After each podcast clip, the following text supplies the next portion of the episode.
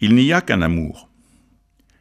Un scribe interroge Jésus sur le grand commandement, sous-entendu l'unique, et Jésus répond en en évoquant deux, l'amour de Dieu et celui du prochain. Serait-il fâché avec la comptabilité? La vérité est que l'un et l'autre commandement vont absolument de pair. Pour prendre une image, ils sont les deux faces d'une seule et même pièce. Saint Jean développera et affirmera à l'envie ce point dans sa première lettre, en particulier dans les versets suivants. Si quelqu'un dit J'aime Dieu et qu'il déteste son frère, c'est un menteur. Celui qui n'aime pas son frère qu'il voit ne saurait aimer le Dieu qu'il ne voit pas. Oui, voilà le commandement que nous avons reçu de lui, que celui qui aime Dieu aime aussi son frère.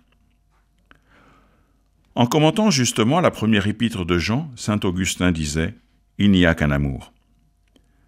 L'amour de Dieu et du prochain se complètent, se stimulent, ne font qu'un. Pour le dire autrement, l'amour n'a qu'un nom.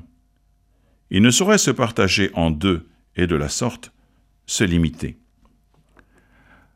Voilà que la mise à l'épreuve de Jésus a échoué. Notre récit pourrait s'arrêter là.